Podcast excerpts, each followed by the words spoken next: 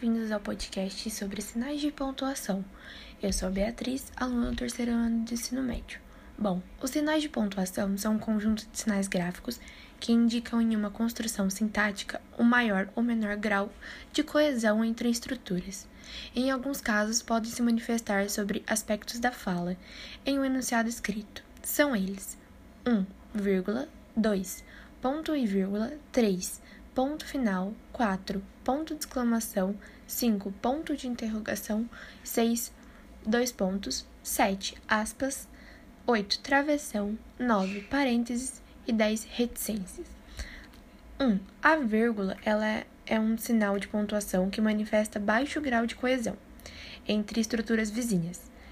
Repare que ela não gera baixo grau de coesão, mas sim manifesta um baixo grau de coesão já existente entre as estruturas sintáticas.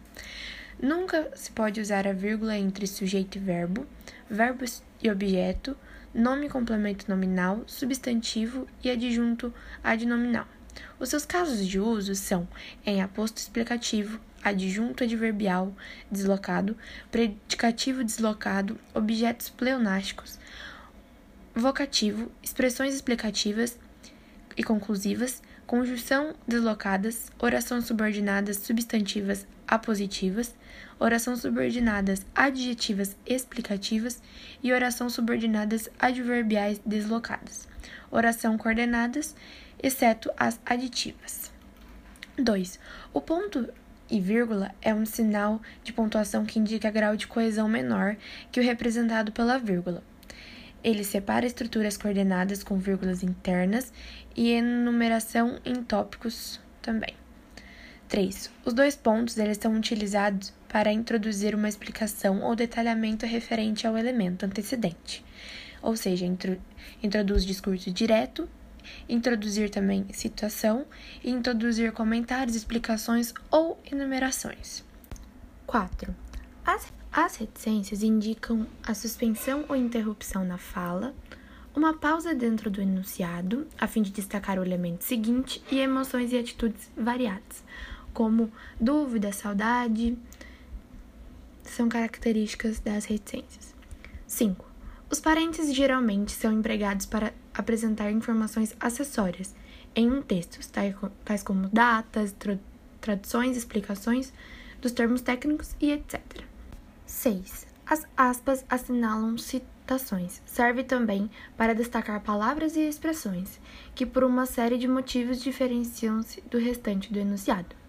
Citação direta, discurso direto e estrangeirismo.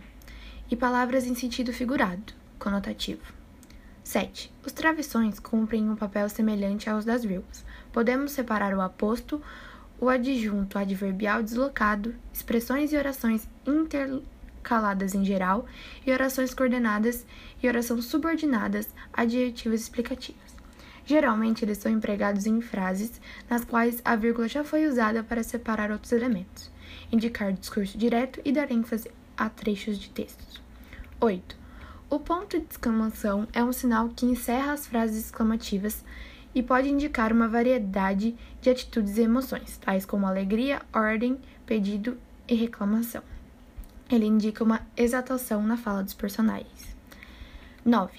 O ponto de interrogação é usado nas frases interrogativas diretas, indicando que se trata de perguntas. Introduzir frases interrogativas diretas. 10. O ponto é o sinal que encerra as frases declarativas, isto é, aquelas que em que o enunciador afirma ou nega algo. Bom, esse foi o podcast e obrigado por escutá-lo.